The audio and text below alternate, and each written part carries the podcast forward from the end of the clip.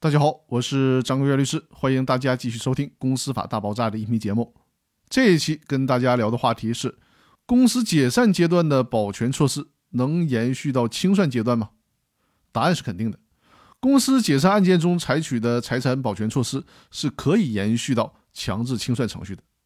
公司解散诉讼期间，如果法院已经依据股东的申请对公司的财产采取了保全措施，在法院判令公司解散的判决生效之后，为了防止公司财产在公司依法清算之前流失，不应该马上解除财产保全措施，而应该保留一段时间。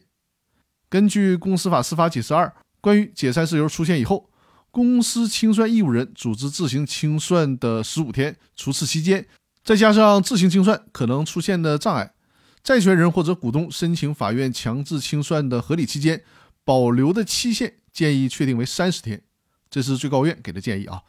三十天之内，债权人或者股东提出强制清算申请，并且申请对公司财产采取保全措施的，那么原公司解散诉讼期间采取的财产保全措施可以进行接续。对于其他法院在强制清算申请受理前已经采取保全措施的清算财产，如果申请人向受理强制清算申请的法院提出了保全申请，那么人民法院应该对清算财产采取轮候查封的措施。再次强调一下。公司清算财产目前还没有发生损害事实，但是呢，存在被隐匿、转移、损毁等可能性的话，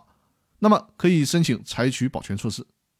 人民法院审查强制清算案件中的财产保全申请，审查要件在于是否存在公司清算财产被隐匿、转移、销毁的可能性，而不是必然性。所以说呢，只要存在这种可能性就可以了。